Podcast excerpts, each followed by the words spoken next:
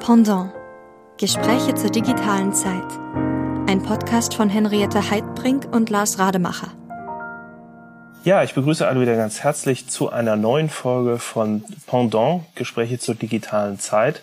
Und wir haben einen ganz famosen Gast, auf den wir uns schon länger freuen, Lena Sophie Müller. Und die stellt uns die Henriette jetzt kurz vor. Lena Sophie Müller ist von Hause aus Politikwissenschaftlerin. Sie hat in Sydney und Potsdam studiert und dann von 2008 bis 2014 als Wissenschaftlerin am Fraunhofer Institut Fokus in Berlin gearbeitet. Sie ist unter anderem Mitglied im Digitalbeirat des Verteidigungsministeriums und im Beirat Junge Digitale Wirtschaft und im Beirat der Bundesvereinigung der deutschen Arbeitgeberverbände. Vor allem aber ist sie Geschäftsführerin des gemeinnützigen Vereins Initiative D21 und das seit 2014.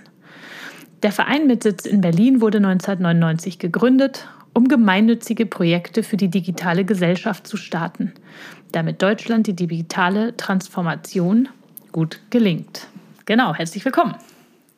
Ganz herzlichen Dank, dass ich hier als Gast eingeladen bin. Ich freue mich sehr. Frau Müller, seit 2013 stellt D21 diesen Digitalindex vor und diesmal natürlich einem sehr besonderen Jahr. Sie berichten über diesen Zeitraum August 21, August 20 bis Juli 21 und damit ja sozusagen mitten aus dem Herzen der Pandemie. Ähm, haben wir denn jetzt aus Ihrer Sicht eigentlich ähm, dank der Digitalisierung diese Phase gut überstanden? Ähm, oder hätten wir sie, sagen wir, bei noch besser vorangeschrittener digitaler Transformation eigentlich noch viel besser überstehen können? Das ist eine spannende Frage. Ähm, die Studie kommt jährlich raus, deswegen für uns ist eigentlich jedes Jahr ein, ein spannendes Jahr, aber ich stimme Ihnen da total zu, dass die Pandemie natürlich nochmal äh, etwas ist, wo man so ein bisschen genauer hinguckt, weil man ja merkt, Gesellschaft ist in einem totalen Ausnahmezustand und ähm, zum Beispiel Kommunikation ähm, war ja ein Stück weit eingeschränkt, wenn ne, in der Zeit, als es die Lockdowns gab und Co. Ganz, ganz Überblicksmäßig kann man erstmal sagen, dass die Pandemie wahrscheinlich auch dazu geführt hat, dass wir ja schon ein Stück weit einen Digitalisierungsschub gemessen haben, dass die Leute ähm, verschiedene Dienste noch intensiver genutzt haben. Wir sehen auch, dass äh, zum Beispiel ältere Menschen sich das Internet noch mal stärker erschlossen haben und sozusagen Teil der digitalen Gesellschaft geworden sind.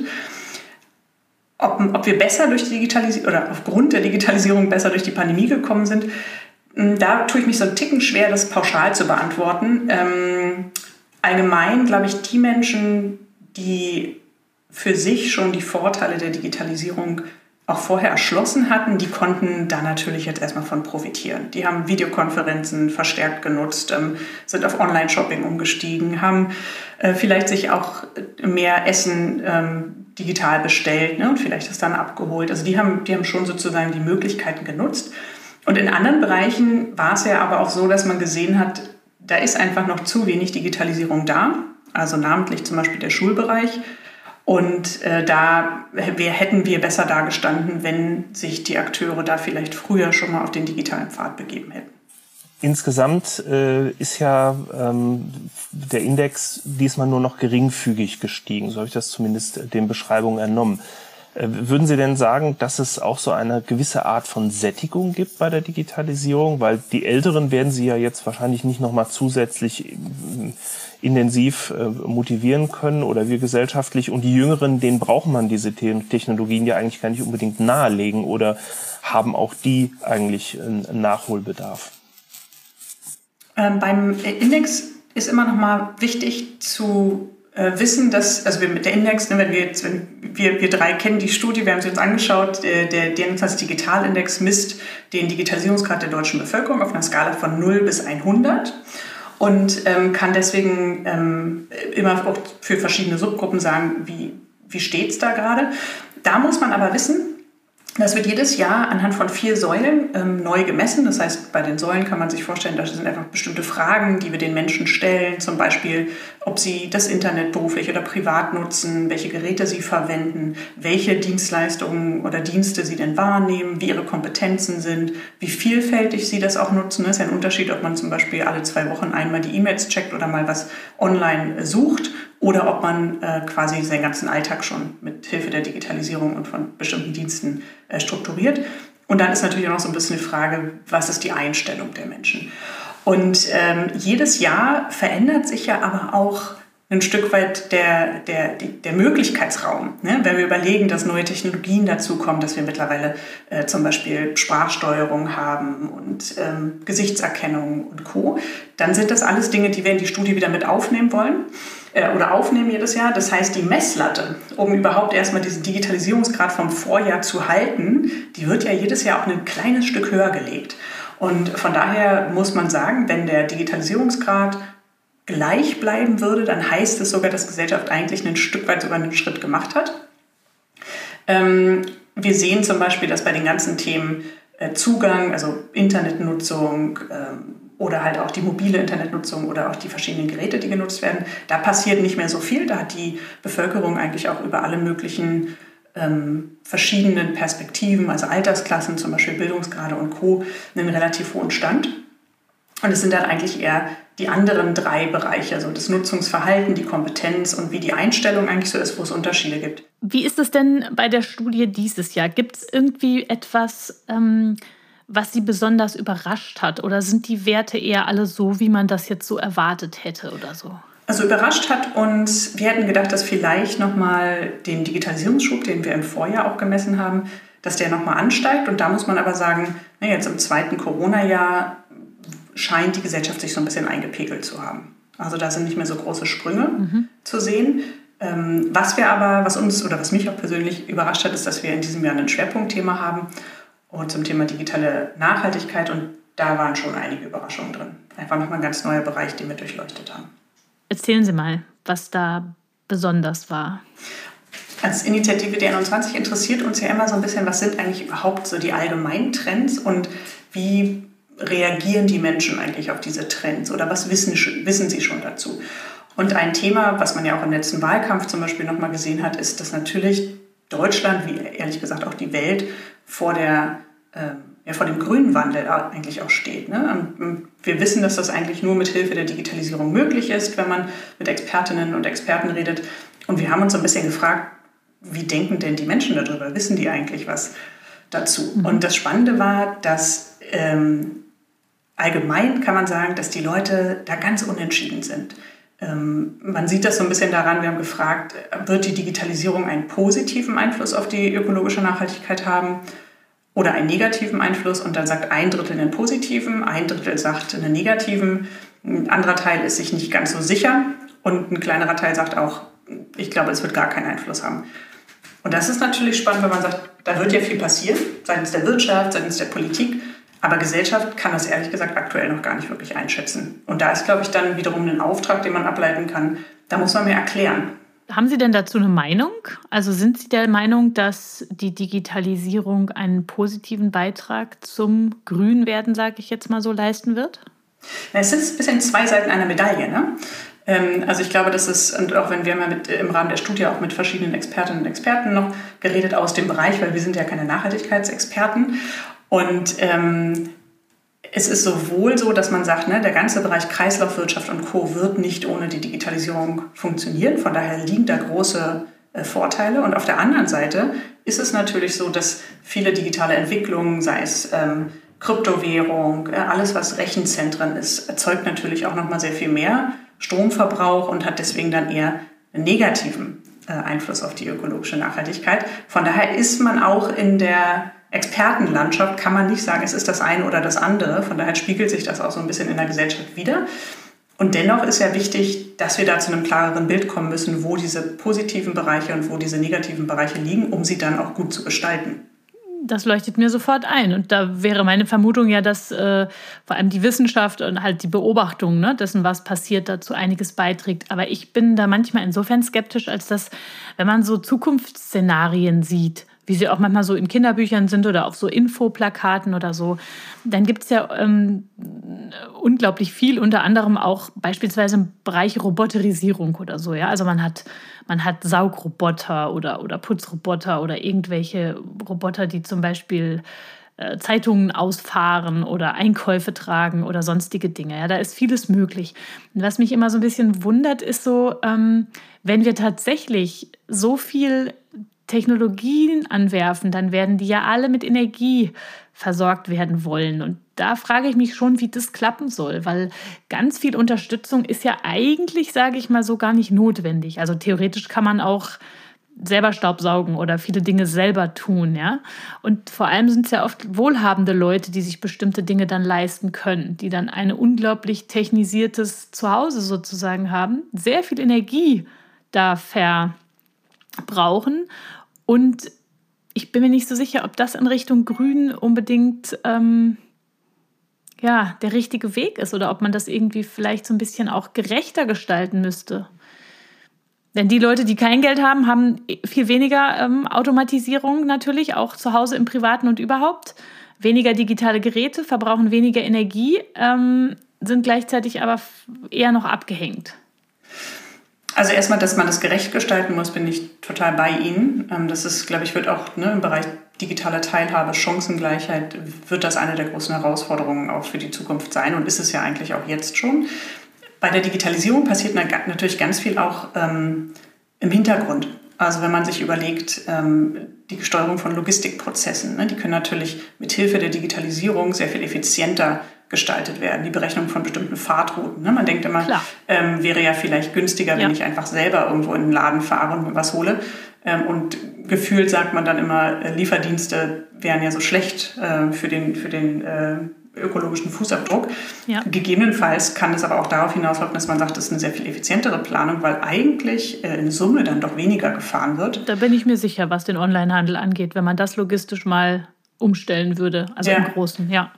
Wir haben das zum Beispiel, ähm, normalerweise, wenn wir die Studie veröffentlichen, machen wir einen ähm, großen Kongress im Wirtschaftsministerium mit allen Partnern, 300 Leute in dieser wunderschönen Aula. Mhm. Und das konnten wir jetzt aufgrund der Pandemie nicht machen, haben uns das mal angeschaut und haben halt gesagt, gut, wir machen eine digitale Variante.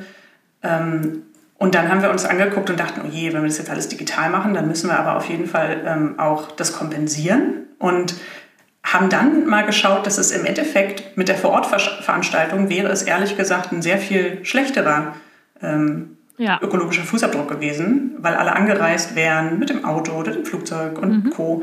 Und von daher war das sogar ehrlich gesagt dann die äh, bessere Variante. Hat natürlich trotzdem viele Nachteile, wenn man sich ja gerne sehen möchte. das glaube ich sofort. Da sind dann ja auch wieder die Frage, was, wie wollen wir leben? Ne? Natürlich möchte ich nicht immer nur vorm Rechner sitzen, sondern meine Kollegen oder auch sie vor Ort treffen. Ähm, ich denke das auch nur in Bezug auf manche Automatisierungen, die einfach oder auch manche viele elektrische Geräte, wo ich einfach denke, brauchen wir diesen oder jenen Roboter, der dieses oder jenes tut? Oder ist es eigentlich so ein Luxusgerät, wo man sich fragt, hm, naja. Aber gut, kann ich, kann ich das ja. da noch was aufgreifen mhm. direkt? Mhm. Ähm, denn äh, in, in, dem Index ähm, haben Sie auch die äh, Befragten die Frage gestellt, ähm, ob Sie denn insgesamt den Eindruck haben, dass Sie von der Digitalisierung eher profitieren. Und das wird ja von, von 59 Prozent bejaht mit großen Spreizungen so entlang äh, auch der, der, der Bildungsbiografie. Heißt das denn eigentlich, die Digitalisierung macht sozusagen die schlecht gebildeteren tendenziell zu Verlierern, also beispielsweise auf dem Arbeitsmarkt oder, oder eben bei gesellschaftlicher Teilhabe?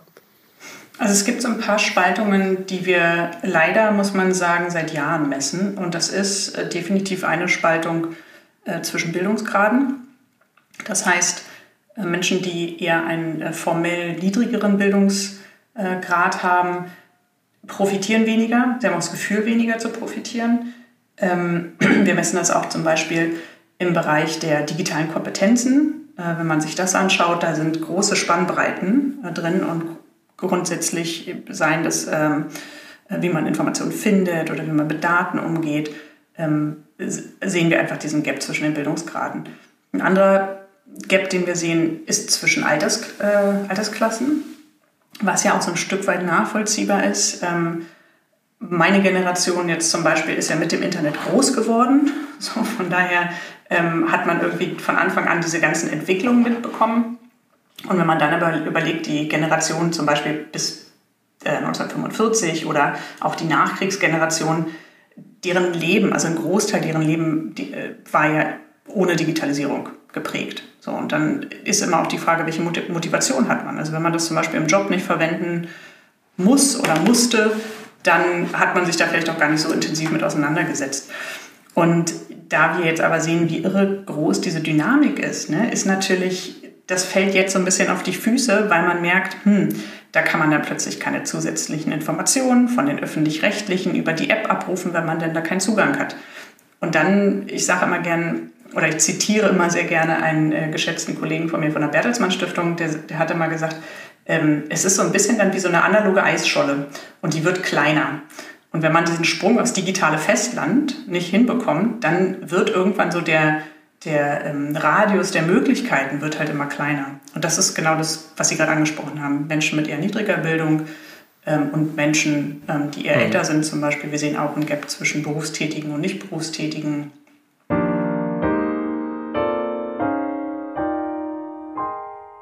Ich komme nochmal zurück auf diesen, diesen Zusammenhang, dass, ähm, dass wir durch die Digitalisierung da sehr viel können und sehr viel ging. Wir haben aber jetzt in dieser Phase der Pandemie ja auch erlebt, dass ähm, ja bestimmte Dinge, die zu diesem Leben gehören, auch zu diesem digitalisierten Leben gehören, auf einmal nicht mehr so ganz ähm, reibungsfrei liefen. Also ich bespreche jetzt an darauf, dass zum Beispiel Lieferketten nicht mehr so gut funktioniert haben, dass auf einmal Chipproduktion stockt, die die Digitalisierung dann auch ein Stückchen bremst. Ähm, da stellt sich für mich auch so ein bisschen die Frage, ähm, die geht jetzt aber auch über die Studie schon ein Stück hinaus, ob denn so digitale Prozesse eigentlich tatsächlich so belastbar sind, wie wir uns das immer wünschen. Ist das nicht eigentlich auch ein sehr, sag ich mal, anfälliges System? Wie schätzen Sie das ein? Also ich, bei den internationalen, bei den Lieferketten ähm, müsste ich noch mal ein bisschen länger drüber nachdenken. Da ähm, müsste ich noch mal äh, mich sozusagen auch zurückerinnern, was da eigentlich so die Herausforderungen waren. Ich erinnere mich, dass da auch äh, ein Tankschiff querstand, was auch zum Beispiel zu Lieferengpässen geführt hat, weil keine Schiffe und keine ähm, Lieferungen mehr durch diesen Kanal durchkamen. Während der Pandemie hätte ich zum Beispiel, da habe ich mich immer gefragt, na, mal gucken, ob unsere Internetverbindungen hier alle so standhalten.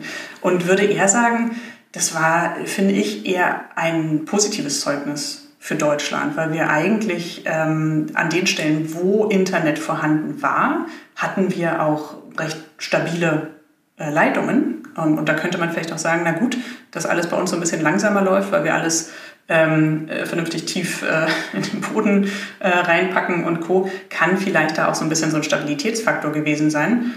Ähm, ich glaube, wenn wir es haben, dann schaffen wir es eigentlich ganz gut, es stabil hinzubekommen. Das Problem ist eher, dass wir nicht schnell genug skalieren. Ne? Also zum Beispiel die Schulen dann äh, schnell genug äh, anzuwenden und hochzukriegen. Das war dann ja eher so ein bisschen die Herausforderung. Ja, Henriette, ich würde sagen, Schule ist dein Stichwort. Schule ist mein Stichwort. Ja, ähm, genau. Das frage ich mich schon die letzten eigentlich fünf Jahre vor allem, warum es mit der Digitalisierung oder auch sowas wie dem Informatikunterricht in den Schulen immer noch nicht klappt. Also ich habe bei der Vorbereitung auf unser Gespräch gesehen, ähm, dass die Bastelplatine Calliope Mini ab 2017 an alle Schülerinnen in dritten Klassen verteilt werden sollte. Das war so eine Stellungnahme des Beirats Junge Digitale Wirtschaft. Das hätten die gerne gehabt. Ich habe das damals auch so ein bisschen verfolgt und es ist aber wirklich nichts passiert. Also ich habe Kinder in Grundschule und weiterführender Schule, nichts mit Calliope Mini. Zudem ist es so, dass ich sehe im Vergleich auch, ähm, beispielsweise meine Nichte hat in der sechsten Klasse Informatik, meine Tochter hat noch keine Informatik. Ich finde es befremdlich, dass Kinder nicht wirklich ab weiterführender Schule irgendwie langsam Informatikunterricht bekommen, in welcher Form auch immer. Ähm, abgesehen davon, dass immer noch keine digitalen Geräte verteilt sind und Schulen sich da immer noch schwer tun. Ich würde sagen, was sie auf jeden Fall besser können jetzt nach der Pandemie, ist ähm, so Big Blue Button und vor allem Big Blue Button und solche Konferenzen dann doch einrichten aber insgesamt muss ich sagen, finde ich es mega spärlich. Und das immer noch. Und so langsam bin ich echt erstaunt. Warum ist das so? Also es ist ein Thema, was, was der Verein auch seit, seit vielen Jahren begleitet. Es ist, glaube ich, zu spät und da hat vielleicht die Pandemie jetzt aber ein bisschen geholfen. Es ist eigentlich zu spät, verstanden worden, dass es halt nicht zum Beispiel nur um IT-Infrastruktur geht. Also man muss ja so ein bisschen überlegen, ähm, klar, man braucht überhaupt erstmal ähm, Internet an den Schulen. Man braucht aber zum Beispiel auch genügend Steckdosen in den Klassenräumen, ähm, um die ganzen Geräte aufzuladen. Ähm, und an vielen Stellen ist es ja eben nicht so, dass jedes Kind wie halt ein eigenes Schulbuch auch ein eigenes äh, Tablet oder einen eigenen Laptop hat, sondern dass es dann irgendwie immer Klassensätze gibt und dann funktionieren da einige nicht. Aber da sind wir immer noch auf der Infrastrukturebene. Ein weiterer Punkt ist, dass man, es muss natürlich auch irgendjemand diese ganzen Themen begleiten, einführen, ne? so ein bisschen Lehrer genau. als Coaches. Äh, das heißt, Ausbildung, äh, Lehreraus- und Fortbildung ist ein Thema. Dann müssen die relevanten Inhalte da sein. Ne? Das ist auch, glaube ich, was Klar. man während ja. der Pandemie total gemerkt hat.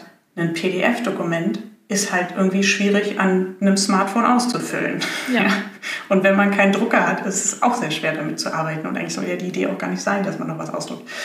Ähm, also über das Thema könnten wir jetzt ehrlich gesagt stundenlang reden, weil es auch einfach so äh, komplex ist und es gibt da leider keine einfache Antwort. Äh, das, da spielt noch mit rein, dass wir die Zuständigkeiten auf den, ähm, in, den, in den Ländern haben und dass es nicht zentral vom Bund gesteuert wird. Der Bund kann jetzt mittlerweile ein bisschen Geld mal für Themen geben mit dem Digitalpakt. Also es ist leider ein sehr, sehr verworrenes ähm, ähm, Ökosystem. Es gibt viel, was da geregelt werden muss. Und es fehlt aus meiner Sicht aber so ein bisschen eine Digitalstrategie für Schulen. Ne? Und ja. auch ähm, ein ja. Unternehmen würde ja zum Beispiel sagen, hey, dann brauche ich da jemanden, der mich da professionell, der mir die IT macht. So. Ja. Das macht aber dann halt irgendein Lehrer oder irgendeine Lehrerin nochmal eben mit. Genau, das ist, das ist ein total guter Punkt an den Schulen. Ich meine, unsere Hochschule hat ein ganzes, eine ganze IT-Mannschaft natürlich, also eine Abteilung. Und die äh, halten da alles am Laufen und man hat ein Ticketsystem und so weiter und das ist auch notwendig. Nun ist eine Hochschule größer als die meisten Schulen, aber nichtsdestotrotz bräuchten die auch alle wenigstens einen Menschen, der sich um alles kümmert. Ist ja nicht, dass das von alleine läuft, wenn es einmal eingerichtet ist. Mhm. Ähm, ich, ich verstehe diese ganzen Begründungen, aber ich bin trotzdem na, ist frustriert. So, das kann ich schon verstehen, frustriert ja. mich auch. Und erstaunt. Denkt, ne, eigentlich so ein bisschen, äh, ich will jetzt auch nicht den, den Standardsatz äh, bedienen, aber er passt natürlich auch. Wir haben kein Erkenntnisproblem, wir haben ein Umsetzungsproblem. Ähm, aber eigentlich geht es darum, äh, dass Schule professionalisiert werden muss in Bezug auf die Digitalisierung. Ja. Ähm, das muss eine strategische Komponente haben. Ne? Und da muss man auch mal so ein paar ähm, Routinen und Dinge, die man einfach als selbstverständlich annimmt, mal hinterfragen. Das fängt an mit, dass man zum Beispiel überlegen muss, wie kriege ich denn die relevanten Fachkräfte an meine Schule. Ne? Ja. Schulen können ja nicht einfach sagen, hire and fire, so, sondern ähm, so, das heißt, das ganze Personalthematik spielt eine Rolle. Ähm, wir haben eben schon angesprochen, der ganze IT-Support spielt eine Rolle. Ähm, die ganze sozusagen, welche Inhalte hat man da? Und die, dieser Bereich äh, Professionalisierung, das ist eigentlich was, äh, was man, was man noch viel mehr angehen müsste. Ja, absolut. Aber ich bin gespannt. Ich meine, ich, ich warte da einfach und beobachte und hoffe, dass, dass da tatsächlich mal was passiert. Ich habe manchmal auch das Gefühl, dass an irgendwie an vielleicht äh, an verschiedenen Stellen ähm, noch nicht klar ist, wie groß der Bedarf eigentlich ist. Wobei der Fachkräftemangel, der jetzt ja parallel auch ganz stark eingesetzt hat in diesem Bereich, eigentlich allen die Augen öffnen sollte, sodass da auch wirklich äh, das Thema hoch auf die Agenda kommt. Ich habe auch im vergangenen Jahr äh, immer mal wieder äh, in so digitalen Runden gefragt, weil mich das wirklich überrascht hat. Ich hätte gedacht, dass gerade während der Pandemie mehr Eltern auf die Barrikaden gehen ja, und ein Stück weit sagen, das kann doch nicht sein. Und ähm, die Antwort, die ich bekommen habe, ne, ich habe selber äh, noch keine Kinder, deswegen äh, hatte ich sozusagen eher die privilegierte Situation, dass ich mich nur um mich selber hier kümmern musste. Ähm, und die Antwort, die dann aber kam, war, dass man einfach viel zu erschöpft war als Eltern, als dass man da jetzt noch irgendwie der Politik Briefe schreibt und sagt, hier muss sich was ändern, sondern dass man irgendwie nur versucht hat zu funktionieren und dass die Kinder irgendwie Zugang äh, zum, zum, ähm, zur Bildung letztlich auch haben. Ne? Und ja. ähm, ja, das stimmt. Wobei ähm, wir jetzt, was IT angeht, ja ein relativ äh, privilegierter Haushalt sind und ich tatsächlich versucht habe, unsere Grundschule beispielsweise zu unterstützen. Aber die Probleme waren so basal. Also da war einfach überhaupt kein Glasfaserkabel. Das musste erstmal gelegt werden. Ich glaube aber, dass, und das ist mir wichtig, das in dem Podcast einmal noch auch mit auf den Weg zu geben, ist, dass wir so ein bisschen auch auf diese strategische Dimension von Schule schauen. Also, und da sind ein paar Zahlen, die ganz interessant sind in der Studie, ist, dass zum Beispiel 79 Prozent sagen, dass man ohne Grundkenntnisse der Digitalisierung äh, heute kaum noch Chancen auf dem Arbeitsmarkt hat. Also 79 Prozent der befragten Menschen haben das gesagt. Ja. Und äh, wir haben die Menschen auch gefragt, ob sie denn glauben, dass die Schulen auf den internationalen Wettbewerb, also in, in puncto Digitalisierung, eigentlich gut vorbereiten. 34 Prozent sagen zum Beispiel, dass Schulen die digitalen Fähigkeiten vermitteln, damit Schülerinnen im internationalen Wettbewerb mithalten können. Und das sind 34 Prozent, sind halt auch nur 34 Prozent. Ja, und wenn man dann jetzt überlegt, ähm, ist das, kann man sich damit zufrieden geben? Ja, wenn ich überlege, ich, ich würde ein Unternehmen leiten und mir würden sagen, 32 Prozent sagen, ja, lieferst hier ganz gut, da muss man schon gucken, ist denn dann wirklich die Leistungsfähigkeit noch gegeben? Ja, vor dem Hintergrund, dass wir das, äh, die, die viertgrößte Volkswirtschaft der Welt sind, ja, ein enorm reiches Land sind, ähm, super gute vorausschreitende Wirtschaft haben ähm, und an vielen Stellen ja im Digitalbereich auch gar nicht so schlecht dastehen, dann ist, finde ich, das schon so, da, da muss man aufpassen, dass man da nicht echt in ein Problem reinläuft.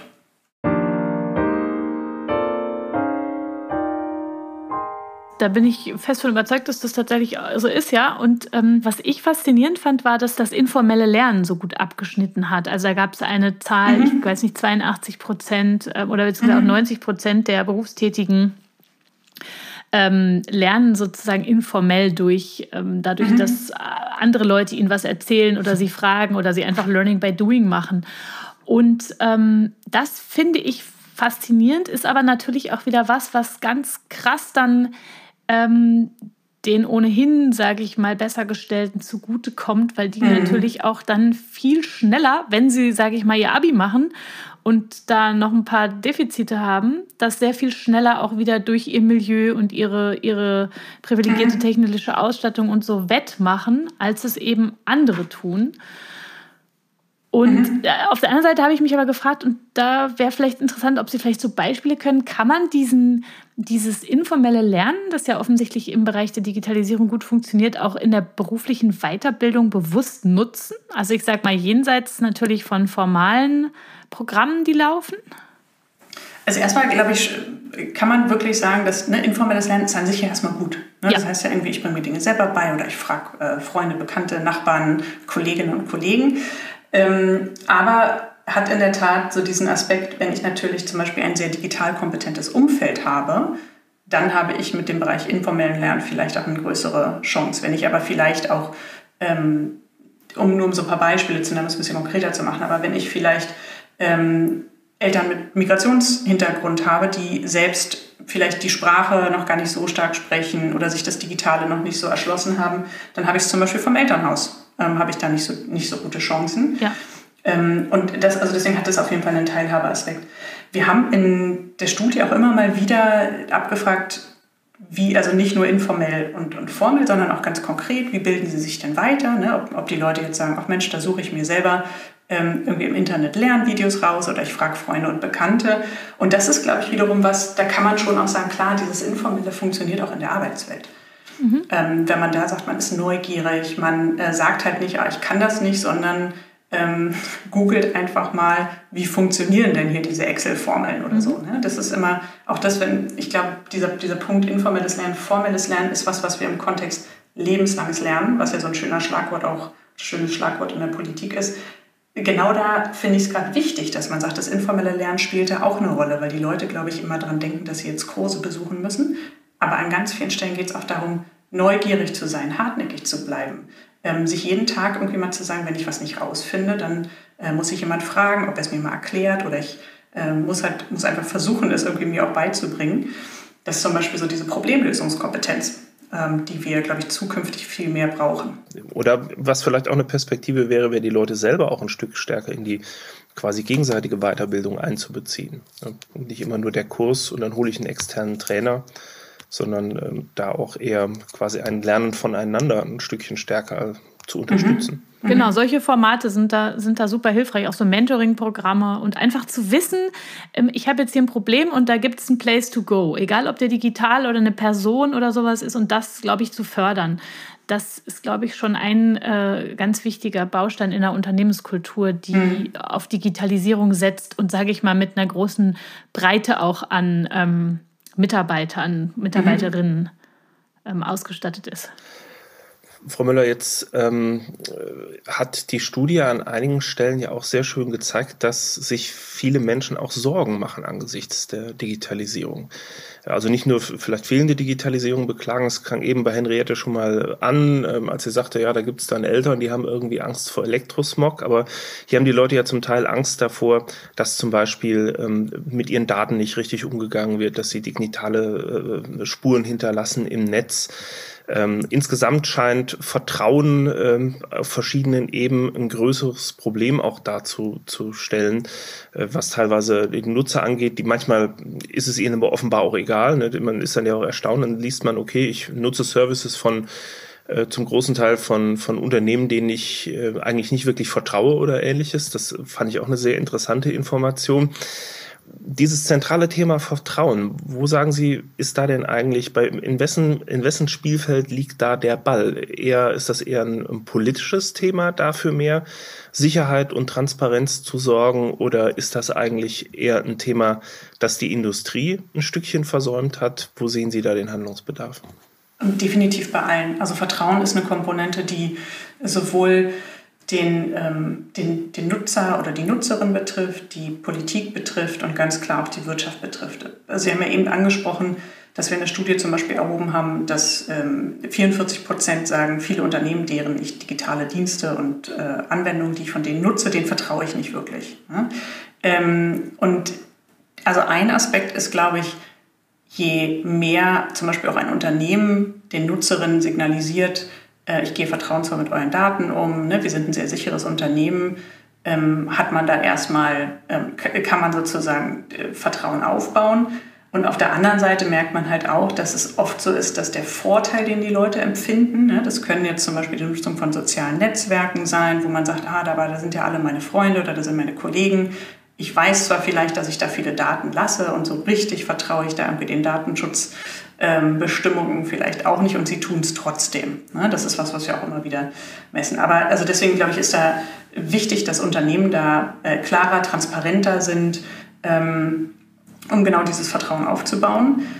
Viel finde ich ist das Thema ähm, oder wichtig ist das Thema auch von der Politik ist zu betrachten, weil man ähm, glaube ich, an vielen Stellen die Menschen so ein bisschen indirekt auch auf die Politik vertrauen in dem Bereich, ne, auf den digitalen Verbraucherschutz, ja, dass man so, ein bisschen das Gefühl hat, es gibt bestimmte Regelungen, wenn ich zum Beispiel online shoppe oder ne, dass, da, dass da einfach Dinge im Hintergrund aufgrund der Gesetzgebung schon geregelt sind, die mich dann schon irgendwie schützen. So, und ich glaube, das ist wichtig. Da passiert ja auch viel, dass man jetzt sagt, ähm, die ganzen Dinge, die neu aufkommen, die neuen digitalen Dienste, die Messenger-Dienste und Co., dass man da halt auch merkt, da wird jetzt regulatorisch nachgezogen. Und Vertrauen hat aber halt auch so ein bisschen äh, die Komponente bei den Nutzerinnen und Nutzern selbst. Nämlich, dass man ein Stück weit auch sagen muss, vertrauen nicht allem, was du da im Netz findest. Ähm, also zum Beispiel Informationen. Wir haben ja auch festgestellt in der Studie, dass es den Menschen an vielen Stellen nicht so einfach fällt, äh, seriöse von unseriösen Nachrichten zu unterscheiden. Und da muss man natürlich auch ehrlich gesagt immer ein bisschen ähm, kritisch bleiben und nachfragen.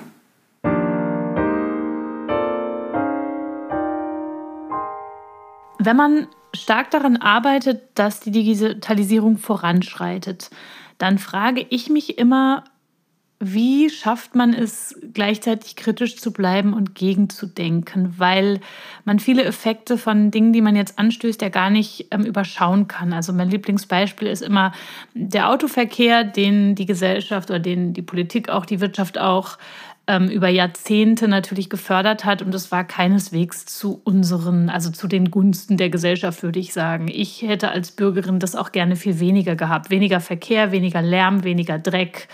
Ähm, so, aber das ist nun so passiert und auch die Elektroautos wurden nicht parallel entwickelt, sondern wir hatten dann den ganz, das ganze Dieselgate mit all den Nachteilen, die es mit sich gebracht hat. Und ich frage mich immer, wie Bleiben Sie persönlich kritisch oder wie sorgen Sie auch dafür ähm, in diesen Prozessen, dass sowas nicht wieder passiert, dass uns nicht in einzelnen Bereichen die Digitalisierungsbestrebungen äh, vor die Füße fallen? Also persönlich versuche ich, ähm, so mein, meine eigene Denken ein bisschen am äh, Bildungsdreieck der, der Charta Digitale Bildung auszurichten. Das heißt, ich frage, ne, ich versuche schon immer up-to-date zu bleiben, was Anwendungskompetenzen angeht. Das ist sozusagen das erste, die erste Ecke des Dreiecks. Ich versuche die Welt dahinter zu verstehen, um sie auch einzuschätzen. Ähm, da habe ich sicher nicht so ein großes Fach-Know-how, wie das jemand hat, der programmieren kann, aber ich versuche mich mit Menschen in meinem Ökosystem zu umgeben, die äh, mir da sonst Hinweise geben. Und die dritte Ecke vom Dreieck ist aber, dass man immer auch reflektieren muss, was sind die Auswirkungen für die Gesellschaft. Ähm, und ich versuche in diesen, in diesen drei, äh, an diesen drei Ecken immer ähm, die Dinge, die sich, oder die, die Entwicklung, die Trends, die Transformationsthemen so ein Stück weit auch vor diesem Hintergrund ähm, ja, für mich zu bewerten und zu durchleuchten.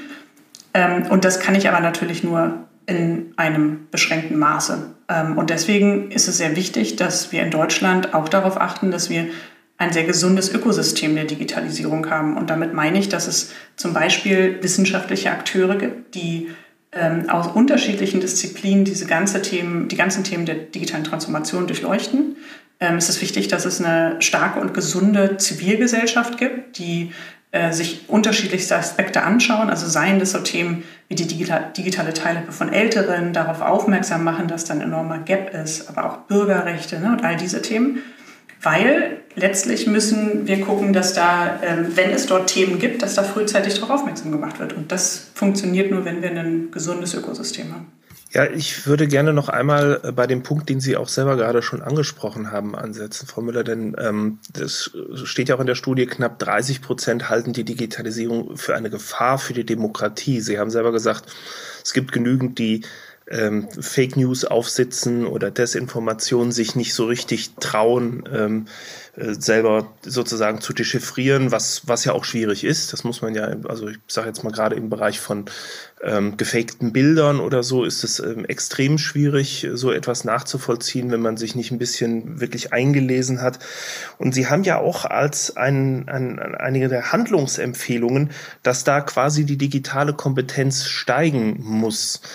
Ähm, wie stellen Sie sich das vor, dass, dass sozusagen dieser Prozess in die Welt kommt? Ähm, der, wie, soll das, wie soll das tatsächlich praktisch umgesetzt werden, dass diese digitale Handlungskompetenz an der Stelle steigt? Also diese Zahl, dass 28 Prozent sagen, die Digitalisierung stellt eine Gefahr für die Demokratie dar, das ist durchaus einer, der mich sehr beunruhigt, diese Zahl in der Studie. Ähm, das ist auch etwas, was wir näher untersuchen werden äh, in der nächsten kommenden Studie, weil natürlich so ein bisschen die Frage ist, was meinen die Leute damit? Also geht es ihnen um Hass und Hetze im Netz? Geht es ihnen um ähm, Social Media Kommunikation? Geht es ihnen um Desinformation? Und das ist was, was wir nochmal genau untersuchen müssen. Wichtig ist aber, glaube ich, dass man sich bewusst machen, das ist jetzt der Punkt, den, den Sie angesprochen haben mit den Kompetenzen. Gesellschaft braucht mittlerweile eigentlich Kompetenzen in ganz unterschiedlichen Bereichen. Das sind äh, Informationskompetenzen, das ist, kann ich mit den Informationen und Daten, die ich da finde, kann ich dann damit auch umgehen, kann ich die interpretieren. Das sind Kommunikationskompetenzen, ähm, das sind äh, Kompetenzen, ne, was wir vorhin gesprochen haben, ähm, Problemlösungskompetenzen und Co. Und wir halten es für sehr sinnvoll, dass man in all diesen, diesen Bereichen ähm, die Kompetenzen versucht zu fördern. Das funktioniert aber nicht mit so einer One-Size-Fits-All-Lösung, weil ähm, wir haben in der Studie auch jetzt zum Beispiel uns verschiedene Generationen angeguckt und ich kann natürlich nicht einen 25-Jährigen oder eine 16-Jährige äh, genauso die, die Kompetenzen vermitteln, wie ich das vielleicht bei jemandem der Nachkriegsgeneration mache. Das heißt, man, man braucht da sehr viele ähm, zielgruppenspezifische Angebote. Auch hier ist wieder ganz wichtig, da kommt der Zivilgesellschaft auch eine, eine große Rolle zu. Ähm, aber natürlich auch Bildungseinrichtungen wie Volks, äh, den Volksschulen und Co., äh, den Schulen, ja, wo wir vorhin schon drüber gesprochen haben. Und was aber fehlt in Deutschland, ist, dass wir überhaupt mal definiert haben, wo wir hinwollen. Also die EU hat das an vielen Stellen gemacht, dass sie zum Beispiel sagt, ne, jeder muss irgendwie äh, Basiskompetenzen haben, haben sich angeguckt, wo stehen wir denn da eigentlich, haben gesagt, Mensch, da müssen wir mindestens in fünf Jahren aber ähm, so und so viel Prozent weiter sein. Und das ist eigentlich was, was aus meiner Sicht wichtig ist. Wir müssen definieren, was das Zielbild ist, äh, wer eigentlich vielleicht auch welche Kompetenzen stärker braucht. Also vielleicht braucht Oma Erna jetzt nicht unbedingt die Kompetenz, Urheberrechtsverletzungen im Netz zu erkennen. Aber wenn Sie in der Social-Media-Abteilung von einem Unternehmen zum Beispiel arbeiten, dann äh, ist es sicher mittlerweile, oder der Presseabteilung, dann ist es mit Sicherheit eine der Kernkompetenzen, dass man weiß, welche äh, Inhalte darf ich denn da verwenden und welche nicht. Sie haben in der Studie das Innovativeness Needs Paradox genannt. Mhm. Ähm, und zwar geht es darum, dass vor allem Gruppen, die besonders stark von digitalen Innovationen profitieren könnten, diese mhm. seltener nutzen.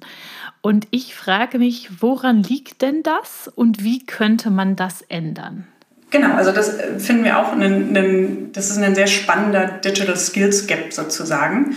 Ähm, die Menschen, die sich mit der digitalen Welt beschäftigen, die wissen an ganz vielen Stellen zum Beispiel schon, ach Mensch, ne, wenn man sich jetzt irgendwie, weiß ich nicht, vielleicht das Bein gebrochen hat und kann nicht einkaufen gehen, dann weiß man zumindest, wenn man in, in dicht besiedelten Gebieten wie einer Großstadt lebt, dass man sowas mittlerweile alles äh, über das Smartphone regeln kann und sich Dinge nach Hause bestellen kann. Ähm, diese eingeschränkte Mobilität, die jetzt vielleicht bei mir dann nur temporär wäre, ist aber für ältere Menschen zum Beispiel ein Thema. Aber für die ist an vielen Stellen gar nicht klar, dass sie grundsätzlich die Möglichkeit hätten, so etwas zu tun. Äh, oder sei es das Thema Kommunikation, ne? zum Beispiel ähm, dann Videokonferenzen mit äh, Familie und Co. zu machen. Mhm. Hier ist für uns auch immer der Austausch mit anderen Vereinen ganz wichtig. Zum Beispiel gibt es einen Verein Wege aus der Einsamkeit, die sich gerade damit, äh, die machen immer Versilbererrunden, das finde ich einen sehr schönen und wertschätzenden Begriff, mhm. wo sie sagen, sie bringen ältere Menschen zusammen, gucken sich an, was sind denn deren Problemlagen ja, und was wollen die denn eigentlich lernen ähm, und dann bringen sie ihnen das bei und erschließen ihnen also somit diese digitale Welt und bringen ihnen auch die Kompetenzen bei, erklären, ne, nehmen Ängste, ähm, weil sie erklären, was funktioniert, ne, dass man das Internet nicht löschen kann und all solche Themen. Mhm. Und ähm, ja, führen ja eigentlich dann auch dazu, dass digitale Teilhabe stattfindet. Ja, auf jeden Fall. Also so kann man mit diesem Gap natürlich dann auch umgehen, beziehungsweise ihn vielleicht auch oder dieses Paradox ein wenig entparadoxieren. genau. Ich würde mal noch so einen letzten Themenkreis aufmachen äh, wollen und ähm, da wollte ich Sie fragen, Frau Müller, seit, seit wann haben Sie eigentlich diese Perspektive auf Nachhaltigkeit der Digitalisierung in der Studie abgedeckt? Ist das hier zum ersten Mal oder haben Sie das in den letzten Jahren auch schon gemacht? Nee, das haben wir jetzt in, dem, in der letzten Studie erstmalig aufgegriffen und haben uns daher auch überhaupt erstmal ähm, ja, überlegt, wie kann man das vielleicht auch operationalisieren? Was sind da eigentlich so relevante Fragestellungen? Das heißt, auch wir mit der Studie ähm, entwickeln uns ja jedes Jahr weiter und äh, schauen, was sind relevante Themenfelder. In den Jahren davor haben wir zum Beispiel viel stärker noch den Schwerpunkt auf die Arbeitswelt gelegt. Mhm. Haben uns angeschaut, wie die ganze Homeoffice-Thematik zum Beispiel sich entwickelt, ähm, ob Menschen überhaupt die Chance haben, ähm, im Homeoffice zu arbeiten. Und jetzt haben wir, das haben wir eigentlich jetzt ganz gut beleuchtet und vor allem gibt es da mittlerweile auch viele gute andere Studien, die wir natürlich auch immer lesen und merken, wenn da jetzt das Wissen in der Welt vorhanden ist, dann müssen wir das nicht noch weiter untersuchen. Und ähm, Nachhaltigkeit ist aber eins bezogen auf die Gesellschaft, wo wir einfach festgestellt haben, da gibt es noch nicht so viel. Und das ist, glaube ich, wichtig, da der Politik auch aufzuzeigen, wo steht die Gesellschaft da, wo gibt es noch Wissenslücken, weil da kommen ja enorme Transformationsprozesse auf uns zu.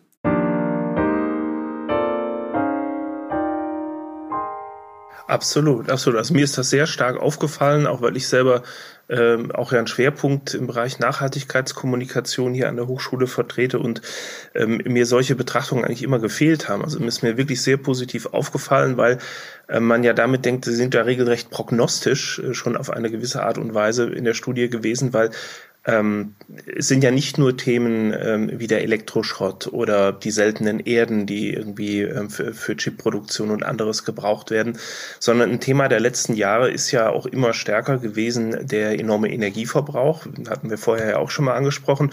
Und jetzt rasseln wir ja quasi auch mitten in eine Energiekrise rein. Also wird das Ganze doch sehr, äh, sehr zeitgenössisch gerade äh, als Thema. Insofern also eine, eine hervorragende Schwerpunktsetzung hier.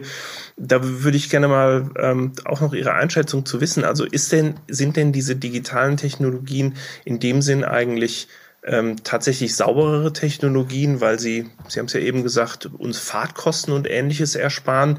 Ähm, auf der anderen Seite wissen wir, wie viel große Serverfarmen ähm, auch tatsächlich an, an, an Strom und allem brauchen. Das heißt, das ist ja schon eine Rechnung, die Pros und Cons hat und hat das Ganze denn am Ende sozusagen mehr Plus als Minus?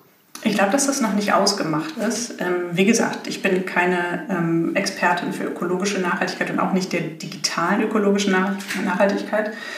Ähm, es ist aber, ich glaube, was man, was man schon sagen kann, dass es zwei Seiten einer Medaille sind. Und die Frage ist, wie man diese Entwicklung in Zukunft hinbekommt. Und da ist auch einiges, glaube ich, noch nicht ausgemacht. Ähm, das hängt ja zum Beispiel damit zusammen, wenn wir sagen, es gibt so einen Umstieg auf Elektro. Ähm, wie gehen wir denn in Zukunft mit ähm, Akkus um und mit Batterien? Und äh, ne, also erzeugen wir da jetzt einfach immer noch mehr Schrott? Wie gehen wir mit, ja, wie kommen wir zu einer Kreislaufwirtschaft zum Beispiel? Das sind, glaube ich, alles Fragen, die das so ein bisschen ausmachen werden. Was ich spannend fand, vielleicht zwei Sachen ähm, in, in der Befragung, ist, dass ich am Anfang dachte, naja, in diesem Kapitel, also digitale Nachhaltigkeit, wird bestimmt die junge Generation total vorne dran sein. Die werden da höheres Wissen haben, die werden äh, die, die Chancen anders bewerten, die Risiken anders bewerten.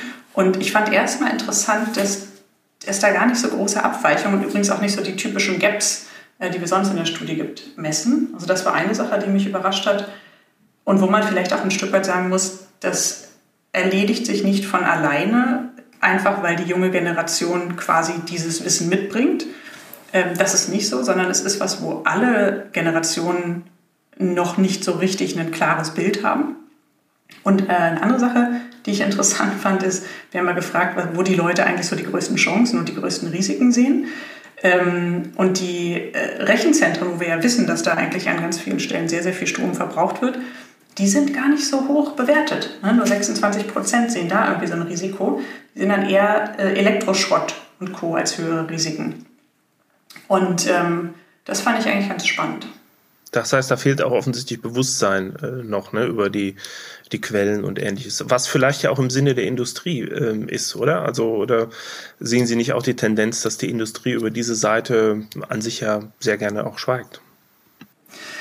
Also ich sehe da auf jeden Fall ähm, in der Wirtschaft einen, einen, Wandel. Also wir sehen ja auch, dass es äh, internationale äh, Regulierungen, Bestrebungen, Anreizsysteme gibt, ne? seien das jetzt die SDGs oder die die ähm, ESG-Kriterien für Finanzierungsthemen, die schon auch darauf hinwirken, dass man stärker Richtung ähm, ökologische, soziale, ähm, ökonomische Nachhaltigkeit gehen. Und bei uns auch in der Mitgliedschaft, ähm, Sie haben eben auch gefragt, Mensch, jetzt, wieso haben wir dieses Thema aufgegriffen, ist ja zum Beispiel auch, dass wir am Anfang der Studie immer mit den Partnerinnen und Partnern in den Austausch gehen. Und da kommen viele aus der Wirtschaft und die haben gesagt, bei uns ist dieses ganze Thema digitale Nachhaltigkeit ein Riesenthema. Wir wissen, dass wir da enorm was tun müssen. Wir setzen uns da selbst Ziele. Und ähm, das war auch mit ein Grund, warum wir gesagt haben, das nehmen wir mit in die Studie auf, um mal zu schauen, wie ist denn dann das Pendant zur Gesellschaft. Ähm, von daher würde ich jetzt nicht sagen, dass da nur äh, Greenwashing oder so passiert. Ähm, ich, würd, ich sehe da schon auch wirklich sehr ähm, ernsthafte Herangehensweisen. Aber, und auch das äh, muss man, glaube ich, sagen, dafür ist jetzt wieder wichtig, gerade dass es ja auch ein, ein Verständnis in der Bevölkerung gibt, damit man auch Unternehmen, Regierungen, ähm, eigentlich alle, die sozusagen da relevant sind, ähm, accountable also halten kann, zur Rechenschaft ziehen kann, ne, nachfragen kann, kritisch sein kann. Mhm. Und genau hm. deswegen ist es relevant, da ähm, die Menschen mitzunehmen und zu erklären, aufzuklären. Ja, absolut. Ähm, sind Sie denn der Meinung, dass ähm, es an irgendeiner Stelle auch Verzicht bedeuten wird? Also weil es einfach so äh, hart Kante auf Kante oder hart auf hart kommt, dass man sagt, so wir müssen jetzt auf bestimmte Dinge einfach zwangsweise verzichten äh, beispielsweise, ich weiß nicht, irgendwelche Annehmlichkeiten, mhm. ne? ein paar Roboter, Netflix-Konsum mhm. und so ein SUV, was auch immer den Leuten da am Herzen liegt ähm, und vielleicht nicht doch nicht so ganz in das äh, Programm dann reinpasst, weil ich meine, auch in diesem Jahr habe ich nur gelesen, sind die Emissionen nicht gesunken oder zumindest auf keinen Fall so, wie sie eigentlich hätten sinken sollen. Ähm, mhm. sondern die Leute wollen jetzt eher nachholen und raus und Spaß und Reisen und ähm, mhm. was ihnen ja auch gegönnt sei, nur halt problematisch wird, wenn das, wenn das Energiebudget halt oder das Emissionsbudget oder welche Budgets auch immer dann aufgebraucht werden. Also wird es irgendwann auf Verzicht hinauslaufen oder glauben Sie, dass es technologische Lösungen für diese Dinge geben wird und wir irgendwann die Emissionen wieder aus der Atmosphäre saugen oder sowas in der Richtung? Unser früherer Bundespräsident hat uns ja gerade ins Stammbuch geschrieben, das ist ja gar nicht so schlimm, wenn wir mal ein paar Jahre äh, weniger haben oder so. Ne? Ich glaube, Herr Gauck hat das äh, letzte Woche in irgendeiner Sendung gesagt. Ja, das sind aber nicht alle mit ihm einig, glaube ich. Nee, ich glaube auch. Frau Müller. Ich glaube, dass die Frage, ähm, eine Expertin in der Schule hat auch gesagt, es geht ein Stück weit auch darum, ob die Menschen so eine Selbstwirksamkeit empfinden. Ne? Ich glaube, wenn sie das Gefühl haben, das, was ich hier tue, hat wirklich dann einen sehr, sehr positiven Beitrag, dann fühlt es sich vielleicht auch in Zukunft gar nicht so sehr wie Verzicht an. Ne? Also es gibt ja ähm, auch andere Beispiele, dass wir jetzt Teile der Bevölkerung bereit sind, für ökologisch angebaute äh, Lebensmittel oder produzierte Lebensmittel ähm, einen höheren Preis zu bezahlen, mhm. ähm, als es vielleicht in der Vergangenheit noch war. Auch da wohl, wohl wissend, dass das auch vielleicht mit der finanziellen Situation zu tun hat. Die Studie gibt uns ein, zwei Hinweise, zumindest was die Menschen aktuell so denken, was am stärksten äh, zu einer nachhaltigen Digitalisierung beitragen könnte, also wo der größte Hebel ist. Und äh, spannend ist, 33 Prozent sehen das erstmal in wissenschaftlicher Forschung. Ja, und da schwingt natürlich so ein bisschen der Wunsch mit, da werden schon noch Dinge so entwickelt, dass es dann alles in Zukunft noch besser geht. Mhm. Und dann müssen wir vielleicht gar nicht so viel verzichten. Ähm, also Effizienzgewinne, ne? neue Technologien, Innovationen, ja. die noch entdeckt werden. Und ähm, danach, also der zweitgrößte Hebel sozusagen, wird schon bei sich selbst gesehen. Ähm, also individuelle Handlungen und auch ähm, Entscheidungen, die man selber trifft. Und das fand ich schon ganz spannend, weil natürlich, also die Wirtschaft übrigens an, äh, danach kommt die Politik und dann kommen die wirtschaftlichen Maßnahmen. Und das fand ich ganz spannend, ne? weil ich so gedacht hätte, naja, die Wirtschaft kann da schon auch sehr, sehr, sehr, sehr, sehr viel zu beitragen. Ich wollte gerade sagen, also ähm, plastikfrei leben, self-made ist, glaube ich, äh, ja, bestimmt ein guter Beitrag auch für jeden, der da handeln möchte. Aber es wäre auf jeden Fall sinnvoll, an der Wirtschaft, an, bei der Wirtschaft anzusetzen oder auch politisch anzusetzen. Ne? Das sind die großen Hebel. Genau, aber positiv betrachtet kann man da ja auch so ein bisschen sagen, da ist vielleicht schon auch eine Bereitschaft da. Ne? Das Thema wird so gesehen, dass man da auch seinen eigenen Beitrag zu leisten kann. Da würde ich auch erstmal rein interpretieren, grundsätzlich ist man da vielleicht auch bereit, was für zu tun. Ja, das sollten alle sein. Jeder mit dem Hebel, den er halt zur Verfügung hat. Mhm. Sehr gut. Lars, du hast ja, noch eine abschließende Frage? Genau, ich, wir kommen zum Ende äh, mit der Frage, 2013 haben Sie begonnen, äh, Frau Müller. Ähm, ich weiß nicht, ob Sie damals schon dabei waren. Ich äh, glaube es kaum. Und 2023 sind es jetzt zehn Jahre ähm, dann nächstes Jahr. Äh, kann man schon, kann man da schon irgendwie ähm, ein Resümee ziehen, was sozusagen die, ja, auch der, diese, diese Untersuchung, dieser fortlaufende Index ähm, eigentlich so ein bisschen ähm, gebracht hat, weil der Anspruch ja auch ist, so ein bisschen Stichwortgeber zu sein für äh, Politik und Wirtschaft und andere, die eben quasi anhand dieser Index ja auch ein wenig verfolgen können, was die Bevölkerung selber mit Digitalisierung verbindet und was sich in der Gesellschaft entwickelt. Also hat sich die Aufgabe dieses, dieses Index über die Zeit stark verschoben und äh, ja, braucht man ihn nach 2023 immer noch? Äh, ja, zu allen Fragen. Glaube ich, wenn ich jetzt richtig mitgezählt habe. Ich habe gerade ähm, übrigens was gemacht, was, was, äh, äh, was, was glaube ich, Helmut Schmidt äh, mal den, den äh, Fritz J. Radatz unglaublich äh, ähm, den, den vorgeführt hat. Ne? Weil Radatz hat auch so viele Fragen gestellt und Schmidt hat dann zum Schluss gefragt, so welche Frage soll ich jetzt beantworten von denen. Ja, dann sinnvoll ist natürlich eine zu stellen. Also geben Sie die Antwort auf das, was Sie sagen wollen. nee, aber also ich fand, es ja, fand es ja sehr, sehr spannend, weil ähm, die Studie gibt es sogar eigentlich schon seit 2001. Ähm, früher okay. war mhm. sie, hatte sie nochmal ein bisschen eine andere Ausrichtung, da hieß sie noch mhm. Non-Liner-Atlas und wie der Name schon hergibt, ging es mhm. damals darum, wer ist online, wer ist offline. Und das beantwortet auch so ein bisschen Ihre Frage. Ja, die Gesellschaft hat sich natürlich entwickelt und deswegen musste sich halt auch dieses Messinstrument der Studie weiterentwickeln. Und es hat halt nicht mehr gereicht, nur zu schauen, haben die Menschen denn überhaupt Zugang, sind die online, sind die offline, über welche Geräte sind die drin. Und deswegen hat man 2013 gesagt, wir müssen das ja ein bisschen facettenreicher messen. Und hat eigentlich gesagt, es geht einerseits darum, ob die Leute teilhaben können an dieser digitalen Welt. Das sind dann so Zugangsfragen, aber halt auch die Kompetenzthemen. Und wollen sie denn überhaupt teilhaben? Ne? Das ist dann, wie vielfältig nutzen wir das für in ihrer Einstellung.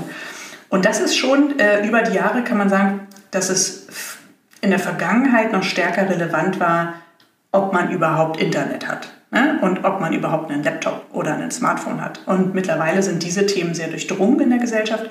Und jetzt kommen wir eigentlich dahin, dass wir ähm, eine Differenzierung stärker noch sehen beim Thema Nutzungsverhalten. Ne? Und dann kommen natürlich immer neue Themen dazu. Ne? Also wahrscheinlich werden wir in, in vier Jahren äh, irgendwelche Quantenanwendungen oder sowas mit aufnehmen müssen.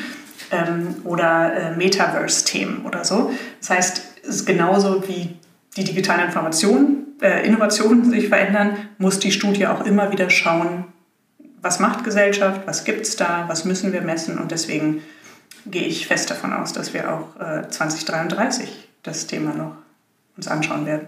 Hm, okay, wunderbar. Davon gehe ich auch aus. Dann laden wir sie wieder ein. Ja, genau, oder? Ja, vielen herzlichen Dank für äh, die Zeit und die Einsichten in den Digitalindex und Ihre Position rund um das Thema. Und ja, ähm, was wünschen wir jetzt, Henriette? Wir wünschen dieses Mal ganz klassisch eine digitale Zeit natürlich. Gut, diesmal haben wir auch, ja, unser Podcast zu, rund um Digitalisierungsthemen hat sich heute hier mal wirklich wieder mit dem Kern des Themas beschäftigt. Also, eine digitale Zeit wünschen wir allen Hörerinnen und Hörern. Vielen Dank fürs Zuhören. Herzlichen Dank, dass ich dabei war. Jawohl, vielen Dank, Frau Miller.